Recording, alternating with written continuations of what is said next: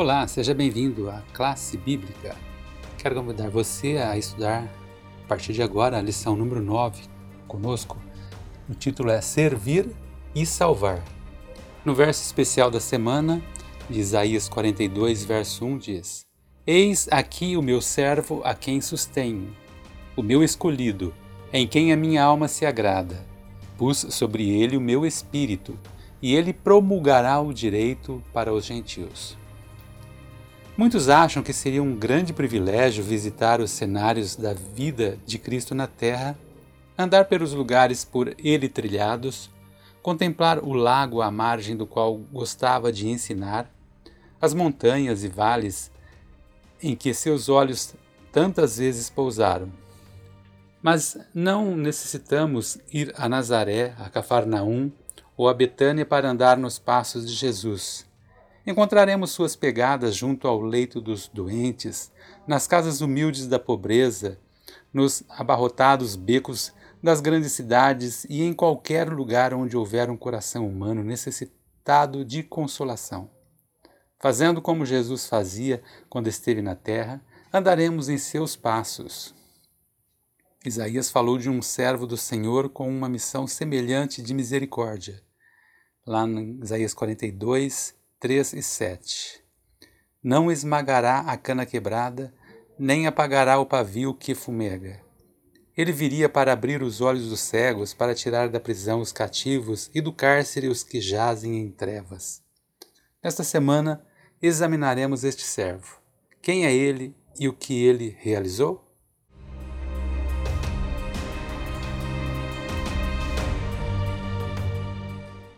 Olá, ouvinte do podcast. Meu nome é Daniel e vamos para mais um estudo. O título da lição de hoje é Nação Serva. E o texto referência para o nosso estudo está lá em Isaías. Bem, vamos começar aqui com uma pergunta. Em Isaías 41:8, Deus disse que Israel era o seu servo. E em Isaías 42:1 apresentou o seu servo. Então aqui, quem é ele? É importante que você leia esse texto para descobrir a resposta. Mas seria esse servo Israel, Jacó, o antepassado dos israelitas? Ou a nação de Israel? O Messias, ou Cristo, identificado no Novo Testamento como Jesus? Bem, existem dois tipos de referência a servos de Deus entremeados em Isaías, especificamente nos textos do capítulo 41 até o 53. Um servo é chamado de Israel ou Jacó, como vemos em Isaías. Em virtude de Deus ter se dirigido a Israel, ou Jacó no presente, fica claro que ele, Jacó, representava a nação que descende dele. Isso é confirmado também pelo fato de que a redenção para o seu servo Jacó, ela é cumprida no momento em que ele sai da Babilônia. Em outros casos, como em Isaías 42:1, 50:10, 52:13, 53:11, o servo de Deus não é nomeado lá. Ao ser mencionado pelas, pela primeira vez em Isaías 42:1, sua identidade não é imediatamente aparente. Contudo, nos textos, à medida em que sua identidade é revelada, é apresentada o seu perfil o perfil desse servo em passagens posteriores e torna-se claro que ele é alguém que representava as tribos de Jacó e a Deus e que morre de modo sacrificial em favor dos pecadores. Aqui, portanto, esse último servo não pode ser o mesmo que a nação, sendo assim, evidentemente Isaías falou de dois servos de Deus. Um é coletivo, como nação, e o outro é um indivíduo. Bom, então qual era a função do servo como nação? Importante você ler lá em Isaías 41, 8 até 20, para poder entender melhor. Mas aqui eu vou adiantar para você. Nesse contexto aqui, a função do servo como nação era servir a Deus e confiar em seu poder para vencer os inimigos. Deus assegurou a Israel que a nação ainda era servo do Senhor. Eu escolhi e não o rejeitarei. Está escrito lá em Isaías 41, 9. Em seguida, Deus deu a Israel uma das mais magníficas promessas. E é esta: Não tema, porque eu estou com você. Não fique com medo, porque eu sou o seu Deus. Eu lhe dou forças, assim eu ajudo. Sim, eu seguro com a mão direita da minha justiça. Esse texto está lá em Isaías 41, 10. Nesse verso e nos seguintes, uma das funções fundamentais de Israel era confiar no Deus verdadeiro para que ele o salvasse. Ao contrário do que fez Acás. Ao invés de confiar nos outros deuses e nas imagens deles, como as nações fizeram. Observe como em Isaías 41,14 o Senhor chamou a nação de ver, vermezinho. Que argumento ele estava apresentando nesse contexto? É importante que você examine o texto para obter uma resposta muito melhor. O que isso nos ensina sobre nossa necessidade de depender totalmente do Senhor? Responda essa pergunta e assim aprendemos mais.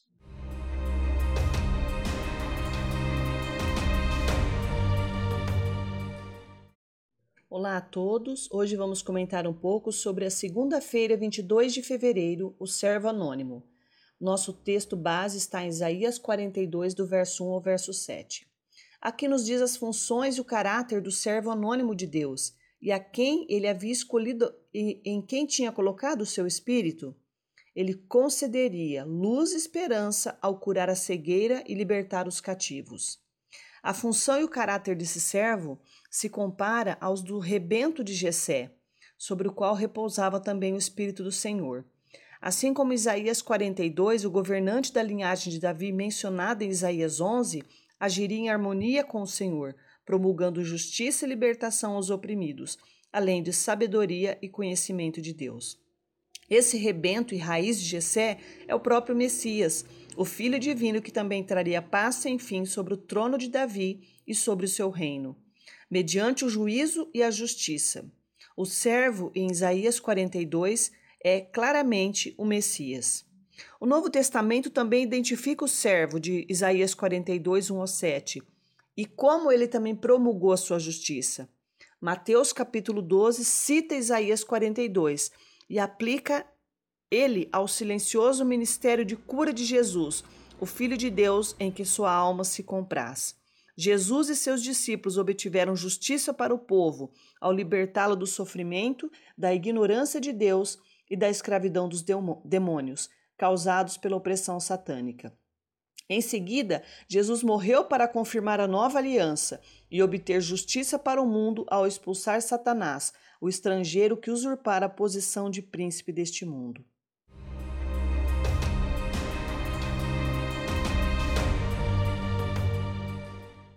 Na lição de terça-feira, 23 de fevereiro, vamos para Messias Persa. E chegamos aqui à pergunta de número 6 da semana. Qual profecia impressionante apareceu em Isaías 44, 26 e 45, verso 6? O ministério de Isaías durou aproximadamente de 745 a.C. até 685 a.C. Depois de mencionar um conquistador do leste e do norte, e sugerir que essa seria uma boa notícia para Jerusalém, Isaías profetizou com precisão e nominalmente a vinda de Ciro e descreveu as atividades dele. Ciro veio do norte e do leste de Babilônia e a conquistou em 539 a.C. Ele realmente serviu aos propósitos de Deus ao libertar os judeus do exílio babilônico e, de fato, autorizou a reconstrução do templo em Jerusalém. Visto que existem aproximadamente 146 anos desde a morte de Isaías até a queda de Babilônia, sua profecia estava um século e meio à frente de seu tempo. Seria como se o general Washington previsse que um homem, no futuro, libertaria a Europa em 1945. As ações de Ciro são comprovadas em fontes antigas, incluindo as crônicas babilônicas, o relatório de Ciro no cilindro de Ciro e a Bíblia, que também relata lá em 2 Crônicas 36, 22 e mais alguns versos. A profecia é precisa. Os verdadeiros profetas recebem predições de Deus, aquele que conhece o futuro com antecedência. Vamos agora à pergunta de número 7. Por que Deus chamou Ciro de seu ungido? Isso está lá em, no capítulo 45, verso 1. E a resposta é clara, né? porque Ciro foi escolhido para cumprir os propósitos de Deus. A, palavra hebraica para ungido é a mesma da qual obtemos a palavra Messias. Em outras passagens, essa palavra poderia se referir a um sumo sacerdote ungido, a um rei israelita ungido ou ao Messias, futuro e perfeito rei e libertador da linhagem de Davi. Seria Ciro um futuro rei enviado por Deus para libertar seu povo? Mas ele seria um Messias incomum, pois não seria israelita. Realizaria algumas obras do Messias, como derrotar os inimigos de Deus e libertar seu povo, mas não poderia ser o Messias, pois não seria descendente de Davi. Na predição sobre Ciro, Deus provou sua divindade singular ao demonstrar que somente ele conhece o futuro. Ele também tocou o coração de Ciro. Isaías 45, verso 3. E te darei os tesouros das escuridades e as riquezas encobertas, para que possas saber que eu sou o Senhor, o Deus de Israel, que te chama pelo teu nome. Consideração final. Pense em outras profecias que se cumpriram. Que esperança elas nos oferecem?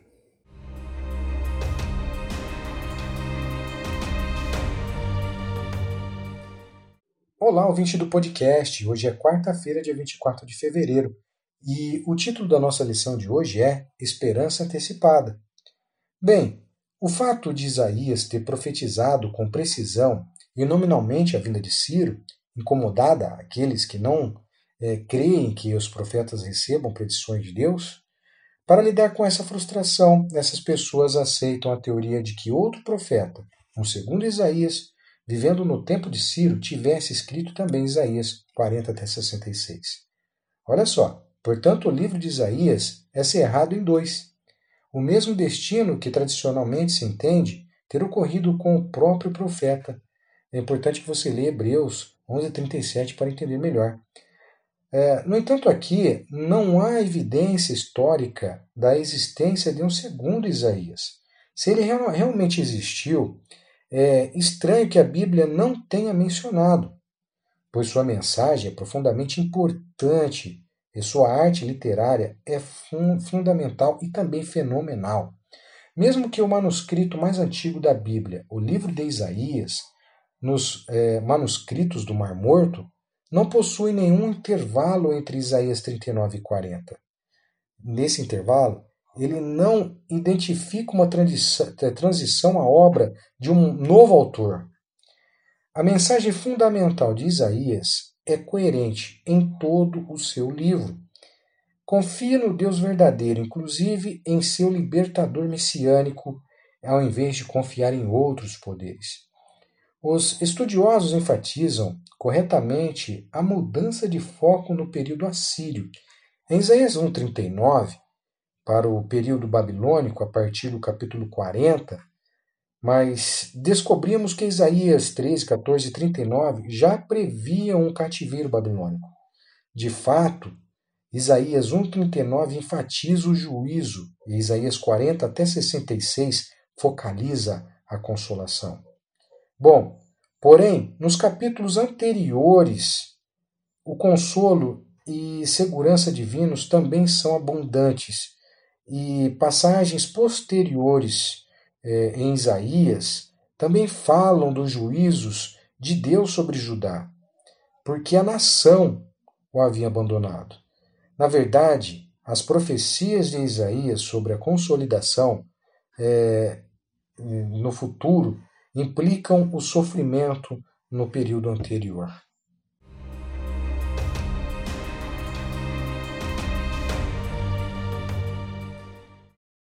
Olá a todos! Hoje vamos comentar um pouco sobre a quinta-feira, 25 de fevereiro.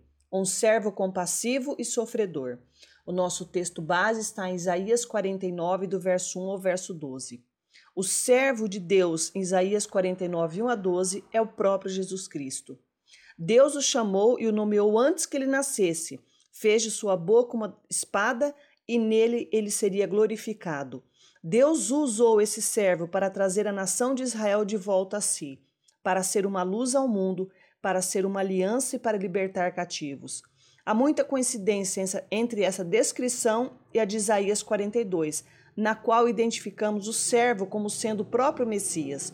Os atributos do servo estão em Jesus e em ambas as suas vindas. Esse servo é o Messias. Mas por que Deus o chamou de Israel? Nós vimos nessa sessão de Isaías o servo de Deus, Israel Jacó, se refere à nação. Mas aqui o nome Israel, sem uma referência paralela a Jacó, se aplica claramente ao servo individual que restaura a nação a Deus.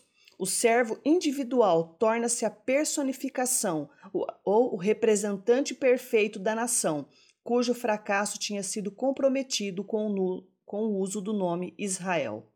E aqui aparece um novo elemento em Isaías 49, 4 a 7. Nesses primeiros versos, há o indício da difícil tarefa do servo. Ele lamenta: Tenho trabalhado em vão, gastei as minhas forças por nada e à toa. Uma ideia ecoada lá em Daniel 9, capítulo 26, que o ungido será morto e não terá nada. Porém, ele se apega à fé. Todavia, o meu direito está diante do Senhor a minha recompensa está diante de Deus. Joe Alec Motry observou: Isaías profetizou sobre um servo com uma natureza humana, testado como nós e que provou ser ele o autor e consumador da fé, uma fé real e pessoal, que ainda pode dizer: Meu Deus, quando nada mais parece valer a pena. Isaías 49:7 é incrível. O servo é desprezado, detestado pelas nações servo dos dominadores. Mas o Senhor diz a ele: Os reis o verão e lamentarão. Os príncipes se inclinarão diante de você por amor do Senhor, que é fiel, e do Santo de Israel, que o escolheu.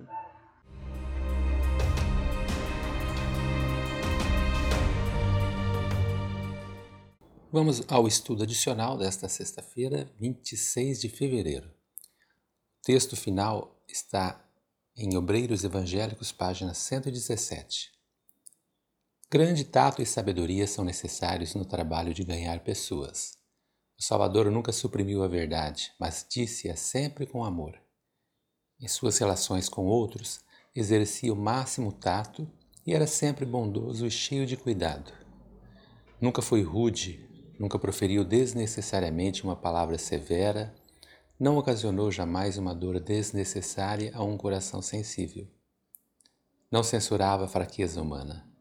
Denunciava destemidamente a hipocrisia, a incredulidade e a iniquidade, mas havia lágrimas em sua voz ao proferir sua, suas esmagadoras repreensões. Nunca tornava a verdade cruel, porém manifestava profunda ternura pela humanidade. Toda pessoa era preciosa aos seus olhos. Conduzia-se com divina dignidade. Inclinava-se, todavia, com a mais tenra compaixão e respeito para todo membro da família de Deus. Via em todos os corações a quem tinha a missão de salvar. Vamos agora ao resumo final da lição. A libertação requer um libertador. A nação que servia a Deus seria libertada por dois resgatadores. Ciro, que livraria os cativos do exílio babilônico, e um servo anônimo, cuja identidade como Messias é progressivamente revelada. Esse servo restauraria a justiça e traria de volta a Deus a comunidade de sobreviventes.